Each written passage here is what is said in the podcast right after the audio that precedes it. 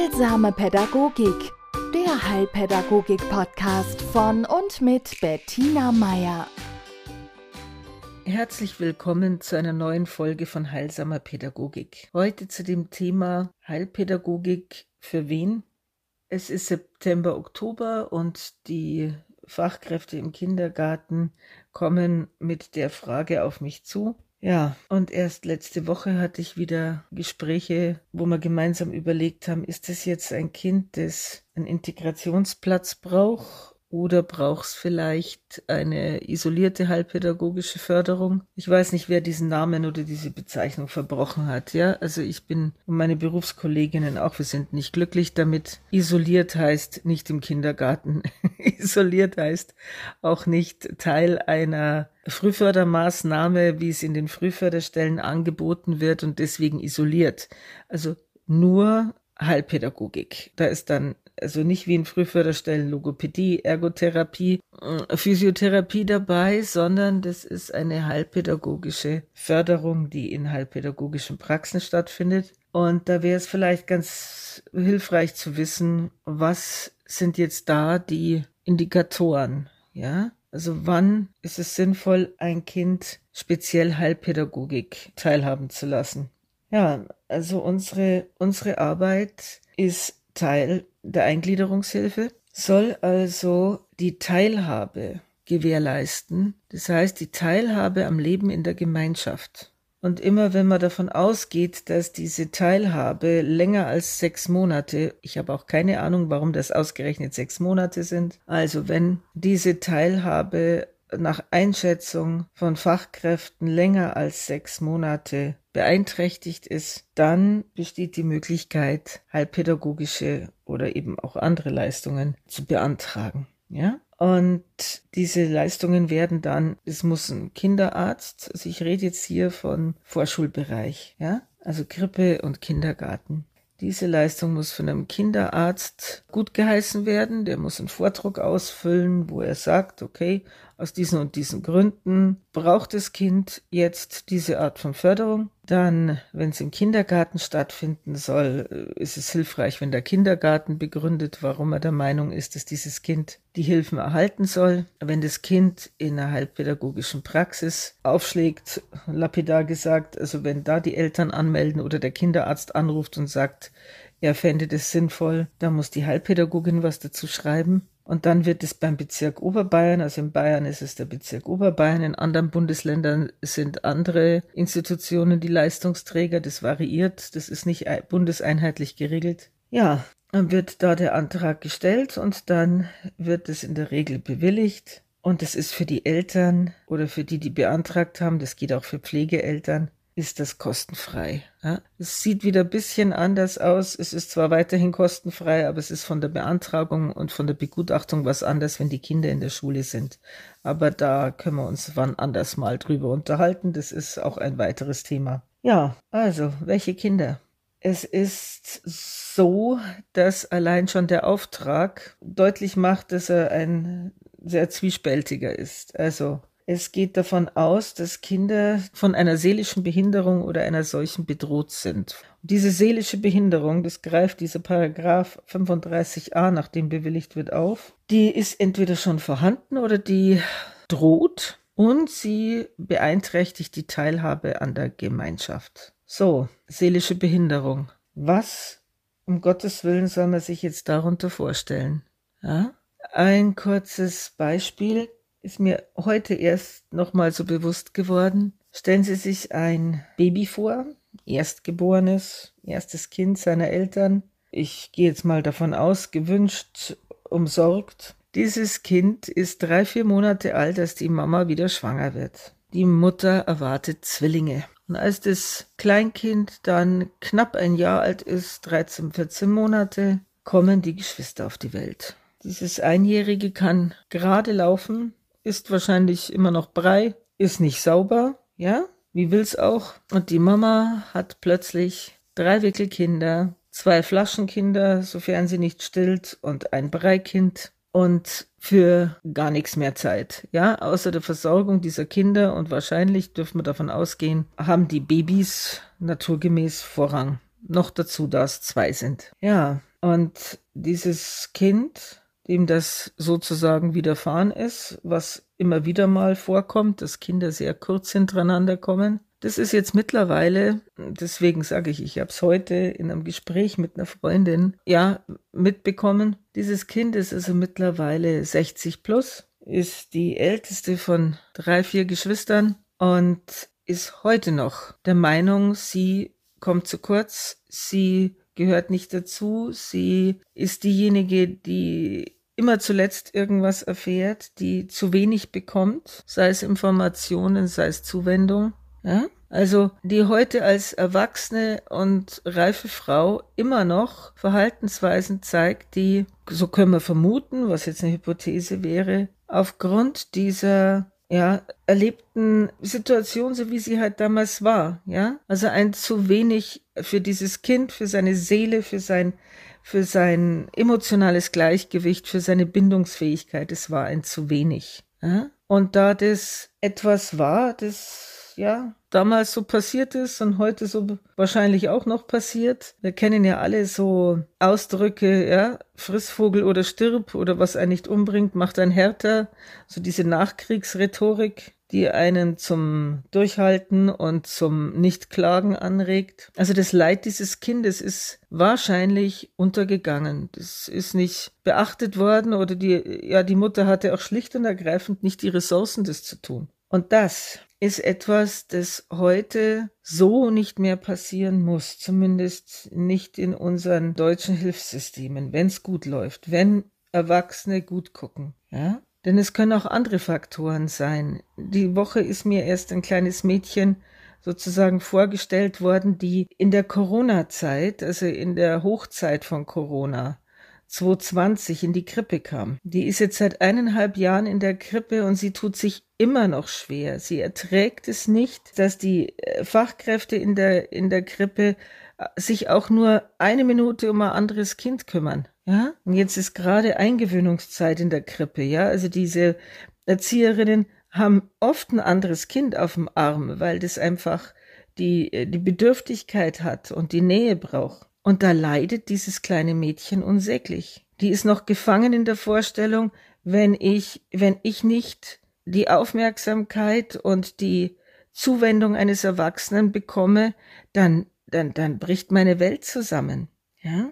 Und das sieht dann oft, und es ist natürlich vom Erwachsenen aus betrachtet sehr anstrengend und irgendwie wird man dann ungeduldig, weil man sich denkt, mein Gott, sie ist fast drei, sie müsste das doch jetzt schon längst erledigt haben, sie müsste doch diese Sicherheit haben. Also warum will sie immer diese Aufmerksamkeit? Heilpädagoginnen stellen dann die Frage, warum braucht sie die? Ja? Und stellen fest, sie braucht sie, sonst wird sie es nicht machen. Und warum braucht sie die? Und da können wir uns fragen, ja, wie ist es, wenn du als eineinhalbjährige in, in, in Räume gestellt wirst, in denen dich Menschen mit weißen Masken begrüßen? Ja, deine Eltern plötzlich anders aussehen, wenn sie denen begegnen, weil die haben auch so komische Dinger im Gesicht und dann wirst du übergeben und du erkennst niemand. Ja, du hast keine Chance auf Bindung. Wie denn? Augen allein binden nicht. Auch Berührungen allein nicht. Diese fürchterlichen Experimente vom Friedrich dem, was weiß ich, irgendeinem preußischen König, haben ganz deutlich gezeigt, wir brauchen Ansprache. Wie hat's mit Ansprache ausgesehen in dieser Zeit, in der, ja, die Fachkräfte mit, vermummt mit weißen Masken irgendetwas gemurmelt haben, ja? Und die Kolleginnen haben sich bemüht. Die Kolleginnen haben gelitten, ja. Sie haben alles in ihrer Macht ge äh, Stehende getan, um trotzdem irgendeine Form von emotionaler Nähe und Versorgung herzustellen. Aber die Sachen waren, wie sie waren. Und es ist sehr gut, wenn man jetzt über solche Dinge ins Gespräch kommt und wenn Kolleginnen so aufmerksam sind, zu merken, es gibt Kinder, die haben das verkraftet. Es gibt Kinder, denen merkt man das so nicht an. Und es gibt Kinder, denen, bei denen hat es Spuren hinterlassen. Ja? Und diesen Kindern kann man helfen. Das ist eine seelische Behinderung, von der sie bedroht sind oder die sie schon haben. Ja, das Gleiche gilt äh, für Kinder, die eine hochstrittige Scheidung und Trennung ihrer Eltern erleben müssen. Auch die sind in ihrer emotionalen Stabilität gefährdet. Je nach, ja, je nachdem, was sich da alles ergibt, ist es dann wirklich hilfreich, wenn das Kind jemand an seiner Seite hat, die oder der das sieht und ja, seinem Umfeld teilweise verdolmetscht, was mit ihm los ist. Denn die Erwachsenen, also gerade die Betroffenen bei einer Scheidung oder so, sind oft so mit sich beschäftigt, dass sie zwar vielleicht hin und wieder bemerken, meinem Kind geht's nicht gut, dass sie aber gerade nicht die Ressourcen haben, das wirklich hm, zu adressieren, ja, oder sich drum zu kümmern. Und da muss man jetzt deutlich sagen, Teilhabe an der Gemeinschaft ist etwas, das können, das können Heilpädagoginnen und Heilpädagogen, also ihren Beitrag dazu leisten, indem sie das Kind stützen, fördern, ja, wenn es zum Beispiel um Dinge geht wie ja Schwierigkeiten in der Konzentration oder ja, es gibt Kinder, die müssen wirklich erst lernen, dass logisches Denken eine Fähigkeit ist, die sie besitzen. Sie können das Kind auf seine Stärken hinweisen, sie können diese Stärken stärken, sie können Haltungen korrigieren, also Fehlhaltungen, und da meine ich jetzt nicht die körperlichen, ja, sondern Fehlhaltungen im, im Punkto, wie, wie schaue ich auf mich und meine Fähigkeiten, wie schaue ich auf die Welt. Also man kann, man kann falsche Einstellungen, man kann darauf Einfluss nehmen, wenn es gut läuft, ja, zum Beispiel auf die falsche Überzeugung, ich bin nicht liebenswert oder ich kann nichts oder ich weiß nicht, wie es geht oder die falsche Überzeugung, ich bin der Größte, ich kann alles, ich bin so super Wir alle wissen, das ist punktuell. Ja? Also gut, man kann korrigierend und, und ausgleichend wirken. Aber die Teilhabe an der Gemeinschaft hängt auch an der Gemeinschaft. Ja? Und da wird's politisch. Also Heilpädagoginnen und Heilpädagogen verstehen sich schon auch als Anwälte der ihnen anvertrauten Familien, die Gemeinschaft darauf aufmerksam zu machen, dass sie all ihren Mitgliedern Aufnahme schuldet. Ja? Und dass viele Dinge nicht äh, im Individuum begründet sind, sondern an der Art, wie unsere Gesellschaft läuft, wie unser politisches System ist, wie die Ressourcen verteilt sind. Ja? Wir haben uns bis jetzt so angewöhnt, die letzten Jahrzehnte war das so, äh, dass man von, oh, von den Kindern aus argumentiert hat in der Richtung, mit denen stimmt was nicht, ja? Also der kann sich nicht konzentrieren, oder die kriegt ständig Wutanfälle oder die äh, will ständig Aufmerksamkeit oder der lügt, ja? Und Heilpädagogik fragt danach, warum, ja? Und es sagt, wir gehen jetzt mal davon aus, dass dieses Verhalten, das das Kind zeigt, ein hilfreiches ist. Oder eins, das vom Kind aus Sinn macht. Weil sie ahnen nicht, wie viele Kinder ich äh, vorgestellt bek bekomme und bekam mit dem Hinweis, ja, also dieses Kind kann sich nicht konzentrieren, das bleibt nicht länger bei der Sache, das ist also gerade morgens so im Stuhlkreis und so. Und dann setzt man sich dann mal in den Stuhlkreis, in dem dieses Kind angeblich Konzentrationsprobleme hat. Ja? Das hält man als Erwachsener genau zwei Minuten aus, dann fällt man ins Koma. Ja? Weil es gibt zum Beispiel Strukturen in manchen Kindergärten noch, äh, da müssen die Kinder am Morgen eine halbe, dreiviertel Stunde im Kreis sitzen und die sollen dann ruhig sein. Dreijährige, Vierjährige. Ich muss Ihnen ehrlich sagen, ich bin, da, also ich, ich wäre dann auch bei der Heilpädagogin. Ja? Also das ist etwas, da gehören Strukturen verändert. Da gehören, da gehören die Kolleginnen unterstützt in, in der Art und Weise drauf zu schauen. Ja?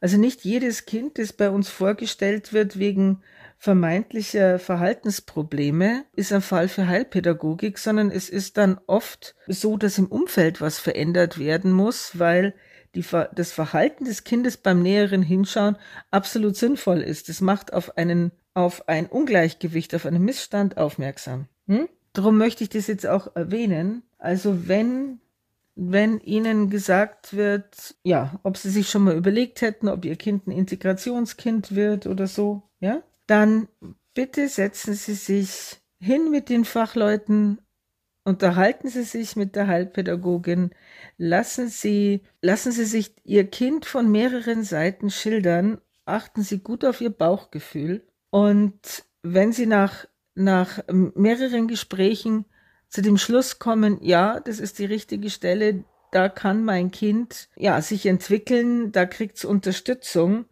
da habe ich ein gutes Gefühl, dann machen Sie das. Ja? Sind Sie aber bitte auch so stark zu sagen, wenn Sie das Gefühl haben, also ich bin der Meinung, mein Kind ist, ist in Ordnung, so wie es ist. Ja? Und die Schwierigkeiten, die da auftreten, treten zum Beispiel, was weiß ich, nur in der Gruppe auf. In dieser, ja? In anderen Gruppen nicht. Oder diese Schwierigkeiten sind nur daheim, aber nicht in der, im Kindergarten, ja? Warum sollte Ihr Kind Integrativkind werden? Wäre dann eher eine Sache, wo man sagt, okay, wenn dieses Kind daheim die Einrichtung zerlegt und ausgerechnet bei mir immer Kämpfe wegen allem und jedem vom Zaun bricht, dann kann man sagen, okay, ich melde mein Kind vielleicht bei der heilpädagogischen Spieltherapie an. Vielleicht sehen wir dann, äh, wo es hakt, ja. Vor allen Dingen auch, weil man dann gucken kann, was stimmt vielleicht oder was kann man erleichtern in der Eltern-Kind-Interaktion, ja. Heilpädagoginnen haben auch viel Zeit für Eltern. Also zusammenfassend, es ist in meinen Augen, und das sage ich jetzt nicht nur, weil ich diesen Beruf habe, den ich liebe, es ist ein Segen, dass es diese Zusatzförderung für Kinder gibt und dass es Menschen gibt, die sich um das seelische Wohl der Kinder zusätzlich kümmern. Ja? Und ich finde es sehr, sehr schön, dass auch unser Gesetzgeber das Wort Seele verwendet. Ja? Wenn Sie das Gefühl haben, Ihrem Kind liegt etwas auf der Seele, und zwar dauerhaft, dann wissen Sie, es gibt Anlaufstellen dafür und dann würde ich Sie bitten, das auch in Anspruch zu nehmen. Heilsame Pädagogik, der Heilpädagogik-Podcast von und mit Bettina Meier.